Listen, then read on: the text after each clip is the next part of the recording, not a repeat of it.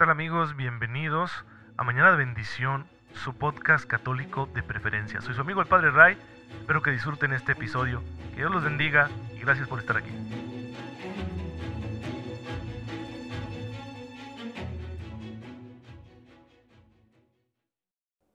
Muy feliz miércoles, queridos hermanos, bienvenidos a su podcast católico favorito, Mañana de Bendición. Espero en Dios que se encuentren muy, pero muy bien, gozando de cada cosa buena que el Señor quiere poner en nuestras vidas, que Él confía en nosotros y con su ayuda podremos vivirlo todo cristianamente, como Jesús nos enseñó, hasta que lleguemos al cielo. Bueno, el día de hoy la iglesia celebra a San Bruno, es uno de mis santos favoritos, un santo del siglo XI, nace cerca de lo que hoy es Colonia, Alemania. Allí va a dedicarse a, a estudiar, va a tener una formación cristiana bastante buena y luego se va a trasladar a la ciudad de Reims, en lo que hoy es Francia, porque ahí el obispo Gervasio tenía una muy buena escuela episcopal. Recuerden que en la Edad Media, pues la gente no tenía mucho acceso a la educación. Eran los monasterios y las sedes episcopales, los obispos en sus catedrales, quienes procuraban tener buenas escuelas, donde se enseñaba tanto ciencias humanas como ciencias sagradas. Por ciencias humanas de aquel entonces entendamos la gramática, la aritmética, la lógica, la retórica, la música, la geometría, etc. En cambio, en la parte de las ciencias sagradas se estudiaban las escrituras, se estudiaban los padres de la iglesia, es decir, teología. Bueno, esa era la formación que había en su tiempo y de buena altura, ¿eh? hay que decirlo. La verdad, para su tiempo, para las circunstancias históricas que se atravesaban en aquel entonces, estas escuelas eran muy eficaces y en ellas se formaban, por una parte, las familias del clero y por otro lado, perdón, las familias de los nobles y por otro lado se formaban los aspirantes al sacerdocio. Entonces, estudiando allí en Reims, se hace sacerdote, regresa a Colonia, va a empezar a ejercer su ministerio en una parroquia, pero luego el obispo de Reims lo llama porque el director de su escuela ha fallecido y quiere que Bruno lo sustituya. Regresa entonces a Reims, se hace cargo de la escuela episcopal del obispo Gervasio, la cual va a dirigir con mucho éxito durante 20 años. Entonces trata de un hombre culto y con capacidades organizativas. Era un buen administrador, un buen líder. Sin embargo, el sucesor del obispo Gervasio, el obispo Manasés, era un hombre malvado. Era un hombre que había llegado al episcopado, pues no por los mejores caminos, porque realmente veía eh, la jerarquía eclesiástica como una oportunidad para hacerse pues un hombre eh, famoso y adinerado. Y obviamente esto no le gustó al pueblo católico de Reims que se quejaron ante el legado papal y la queja la llevó precisamente Bruno, que era además el canciller de la diócesis. Y de manera que ya se hizo enemigo de este malvado obispo, el cual lo estuvo molestando mucho tiempo, hasta que al fin el Papa decidió castigar a este obispo y no le quedó de otra más que abandonar su sede episcopal y dejársela a un prelado más digno. Y aquí lo que sucedió es que todo mundo quería elegir a Bruno como obispo, pero él les puso un alto. Ya el Señor había puesto en su corazón otro deseo. Él quería alejarse de esos trajines, del estrés y las intrigas de la vida allí en la ciudad de Reims, que era una ciudad importante en la Edad Media, y buscó cerca de Grenoble un lugar apartado donde construir un monasterio y ahí construyó lo que se llama la Gran Cartuja. Él es el fundador de la Orden de los Cartujos, una orden contemplativa muy rigurosa, donde el monje intenta morir a sí mismo en la soledad, en el silencio de la, de la adoración, para que nazca en él Cristo. Esa era la meta de San Bruno. Eh, un pronto se le formó alrededor un grupo de discípulos, se hizo el monasterio y esa vida monástica progresó mucho. Sin embargo, dadas las dotes tanto espirituales como humanas que tenía San Bruno, fue llamado a Roma. Ahí estuvo ayudándole al Papa un tiempo, hasta que por fin lo dejaron volver a retirarse a un lugar solitario y murió como ermitaño hacia el año 1106, ahí en una completa soledad con el amor de los amores con Cristo. Hermanos, esto nos muestra que la gracia de Dios nos pide muchas veces que nos alejemos de circunstancias que son peligrosas, contrarias para nuestra salvación. Hay muchos lugares que están tan contaminados por las intrigas de este mundo que difícilmente un alma contemplativa puede salir adelante ahí en ese ambiente. Se necesita una cierta ruptura. Para algunas almas este es el camino que el Señor tiene, que se alejen.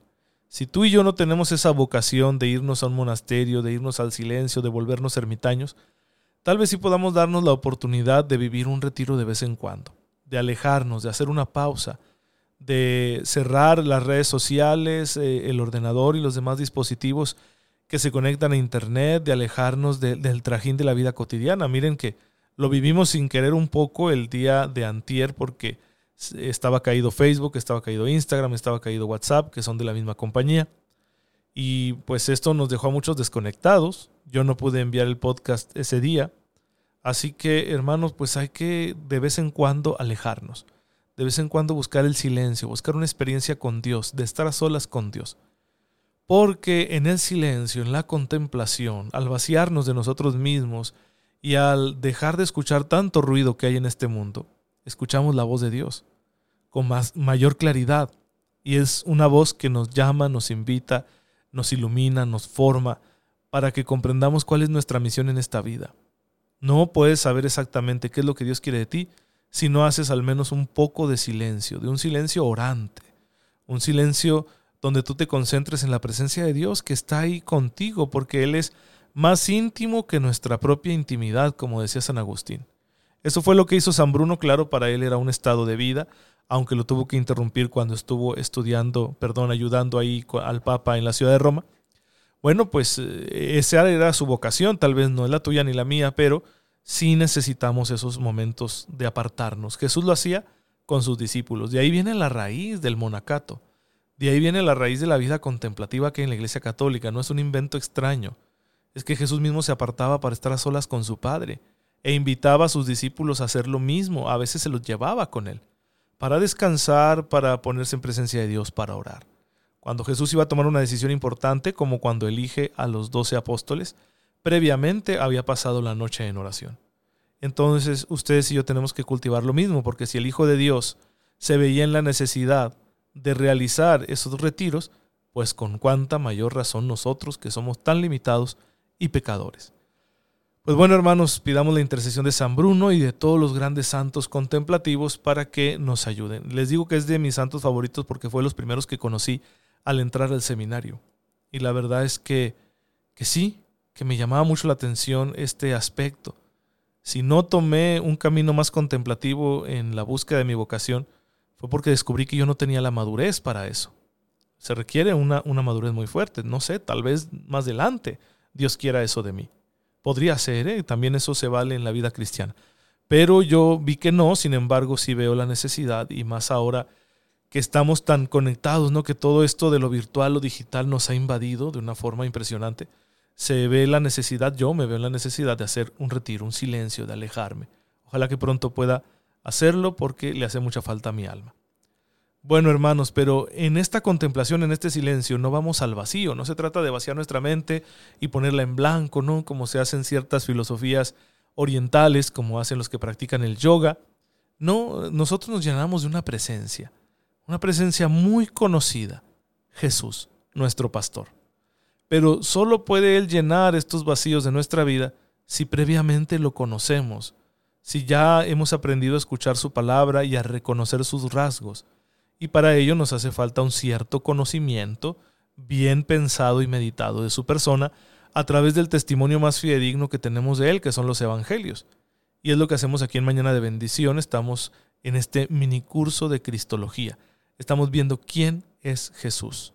Él quiere que conozcamos su identidad, pero de una forma plena, íntima, interpersonal, con un conocimiento que sea integral, no solo intelectual, sino también afectivo y volitivo, ¿qué significa la palabra volitivo? Es lo que se refiere a la voluntad. Es decir, lo conocemos para adherirnos a Él, para hacernos sus seguidores, no simplemente para saber cosas de Él o quererlo mucho así con un simple cariño humano. No, nuestro amor, que procede de nuestro conocimiento, se debe convertir, se debe traducir en un auténtico seguimiento, en una puesta en práctica de sus enseñanzas. Pues vamos sabiendo ya cada día mejor quién es Jesús. Ya dijimos que viene en un contexto histórico concreto, en una región geográfica concreta. También vimos que la centralidad de su mensaje lo ocupa el tema del reino, exploramos un poquito qué significa el reino. hablamos de su estilo, de su manera de proceder, tanto en la predicación como en otras acciones. Luego nos metimos al tema de los milagros tan importante y vimos por qué Jesús hace milagros. Y ahora estamos hablando ya del tono global de su identidad. ¿Qué podemos decir de esto? Les mencionaba yo en, la, en el último episodio que hay ciertas confesiones de fe, como la que hizo Pedro. Tú eres el Mesías, el Hijo de Dios vivo. O la que hizo eh, Tomás, el que dudó. Eh, Señor mío y Dios mío. Son confesiones que ya están dándonos un dato importante, un dato teológico revelado por el Espíritu Santo de quién es Jesús. Cuando Pedro dice Jesús es el Mesías, está diciendo que Él es el ungido, aquel que era anunciado por los profetas, esperado por el pueblo de Israel. Está diciendo que ya no hay que esperar otro Mesías, Él es el Mesías.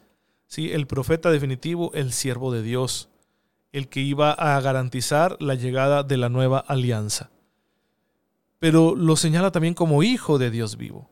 Y aquí está destacando ya en una teología cristológica incipiente, Pedro está destacando la relación tan particular que Jesús tiene con Dios.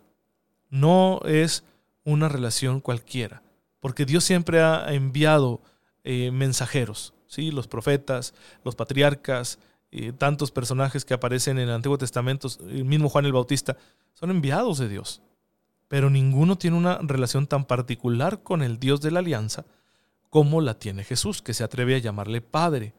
Entonces esa experiencia ya los discípulos ya la hicieron, han caminado con Él y han visto cómo trata Él a Dios y cómo Dios le responde, ¿no? Y confirma que Jesús es el Hijo mediante los milagros y otros signos.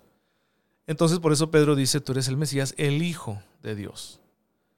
Pero en la confesión de Tomás encontramos un dato más. Ahí, como recoge el Evangelio de San Juan en el capítulo 20, les recomiendo que se lo lean todo, el capítulo 20 de San Juan. Y claro, si pueden leer todo el Evangelio de San Juan, pues adelante. Pero ahí Tomás le dice, tú eres Dios, ¿sí? Señor mío y Dios mío. Entonces le está diciendo implícitamente, tú eres Dios. Aquí ya se está revelando que Jesús es divino, ¿sí? Pero no como un semidios al estilo de Hércules, sino que es la palabra eterna de Dios que se ha encarnado. Entonces empiezan a descubrir los discípulos que Dios realmente está con nosotros. El Emanuel, el Dios con nosotros, ya se hizo realidad, porque se ha hecho uno de nosotros. Y empiezan a descubrir también que Dios es una comunidad de personas, no es un ser monolítico, como lo veía el monoteísmo del antiguo Israel, sino que es un ser comunitario, un ser familiar, un solo Dios lo confiesa la iglesia en tres personas. Por eso Juan, que va a hacer una reflexión teológica acerca del misterio de Cristo, ya lo presenta, Juan 1.1, como la palabra eterna. En el principio era la palabra y la palabra estaba con Dios y la palabra eh, era Dios. En el versículo 14 de ese mismo primer capítulo dice, y la palabra se hizo carne. La palabra o verbo se refiere a Cristo. Él es Dios, la segunda persona de la Santísima Trinidad que se ha encarnado.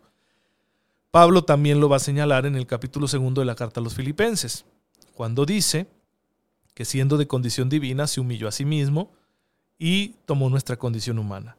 Entonces se afirma ya la divinidad de Jesús, no con la claridad de la teología trinitaria que nosotros tenemos ya, porque eso ha sido definido por la iglesia progresivamente. Recuerden que la iglesia tiene esta capacidad porque está constantemente asistida por el Espíritu Santo. Y Jesús presentó al Espíritu Santo, otro gran tema trinitario, ¿no? Porque también confesamos al Espíritu Santo como Dios.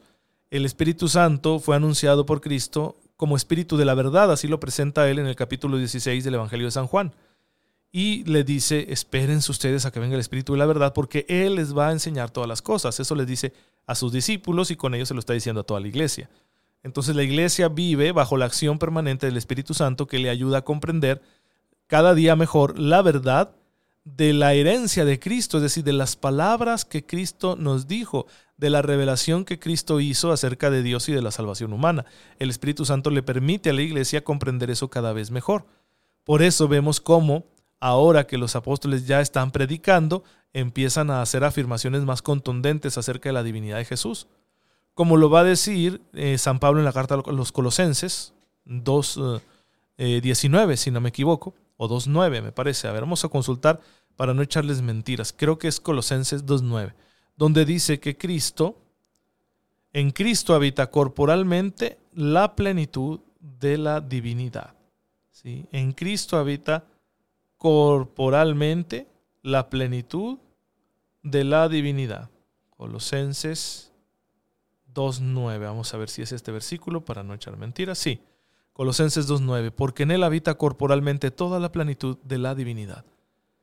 Corporalmente, si en una forma corporal habita ahí en él toda la plenitud de la divinidad. Yo no sé cómo le hacen los testigos de Jehová con estos versículos para negar la divinidad de Cristo, porque está muy clara. ¿sí? No, no, no encontramos la palabra Trinidad, obviamente, ni la palabra encarnación, porque son términos teológicos muy avanzados que aún no aparecen en la comunidad cristiana primitiva, en la iglesia primitiva. Sin embargo, ya tenemos estas expresiones que hablan de la divinidad de Jesús. Entonces ya en el Nuevo Testamento tenemos muy en claro que Cristo no es un hombre ordinario, no es un hombre excelente que vivía muy cerca de Dios, no es el, mayor de los profetas, eh, el mayor de los maestros de Israel, o sea, es todo eso, pero es más, porque detrás de todo esto se encuentra la afirmación de que Él es Dios, es decir, Cristo como persona, como sujeto, como yo, es Dios. ¿Sí? La persona de Cristo es la persona divina del verbo. Ah, ¿y qué pasa con su naturaleza humana? Es eso, su naturaleza humana. Pero no hay una persona divina y luego una persona humana en Cristo. Hay una persona divina que conserva su naturaleza divina, pero que luego tiene una naturaleza humana. Entonces, sin embargo, el sujeto, la persona de Cristo es Dios. Solo hay la persona divina. Por eso llamamos a María Madre de Dios, porque fue la relación que ella tuvo maternal con la persona divina del Verbo que tomó carne, tomó condición humana en su seno, en su santísimo vientre. Pues así el Nuevo Testamento va avanzando en esa comprensión de la divinidad de Jesús. De ahí que se hagan afirmaciones tan fuertes en el Nuevo Testamento que indican que Cristo es cabeza de la iglesia, que está por encima de los ángeles, eso lo dice muy claro la carta a los hebreos, y también que en él se recapitulan todas las cosas. Es una de las grandes enseñanzas de San Pablo, que en Cristo todo tiene su resumen, su síntesis, él es la recapitulación de todo. Empiezan a hacer afirmaciones los apóstoles de que a través de él han sido creadas todas las cosas, una, una verdad que recoge el credo. Si creemos en Cristo y decimos que por quien todo fue hecho, es decir, él, él es la causa instrumental de todo lo que existe porque el Padre crea todo con su palabra y Él es la palabra eterna del Padre, ¿sí? consustancial al Padre. Los próximos episodios veremos algunas afirmaciones del magisterio de la Iglesia que definen cuál es esa identidad de Jesús como una sola persona, Él es una sola persona, la persona del Verbo, la segunda persona de la Santísima Trinidad, el Hijo, pero con dos naturalezas. Dos naturalezas que no se confunden, pero que tampoco se pueden ya separar viven en un eterno abrazo la naturaleza divina y la naturaleza humana en la persona de Cristo. Bueno, pues hermanos, esto se pone cada vez mejor, así que les invito a no se pierdan los siguientes episodios. Ya saben, si tienen alguna duda, me comentan por ahí en la página de Facebook Padre Ray y con mucho gusto les respondo, de manera que nos vaya quedando claro esto que enseña Jesús acerca de sí mismo y que los apóstoles van ampliando y que luego la iglesia profundizará de que Jesús es verdadero Dios y verdadero hombre. Te damos gracias, Señor, porque en la encarnación de tu Hijo nos has revelado hasta dónde llega tu amor por nosotros. Concédenos comprender este misterio, amarlo con todo nuestro corazón y que transforme nuestras vidas para que todo lo que hagamos y pensemos sea para gloria tuya. Por el mismo Cristo nuestro Señor. Amén. El Señor esté con ustedes. La bendición de Dios Todopoderoso, Padre, Hijo y Espíritu Santo, descienda sobre ustedes y les acompañe siempre. Gracias hermanos por estar en sintonía con su servidor. Cuídense mucho porque esto del COVID ahí sigue, pero también sean valientes. Si se cuidan bien pueden hacer muchas cosas, no se mantengan tan encerrados. Y si ya están saliendo al súper y demás cosas, pues no falten a la iglesia. Aunque estemos dispensados ahorita del mandamiento de venir a misa los domingos, la verdad es que en conciencia hay que venir a celebrar presencialmente a Cristo porque ya andamos haciendo otras cosas. Entonces significa que sí podemos venir. Se les quiere mucho. Oren por mí, yo lo hago por ustedes y nos vemos mañana si Dios lo permite.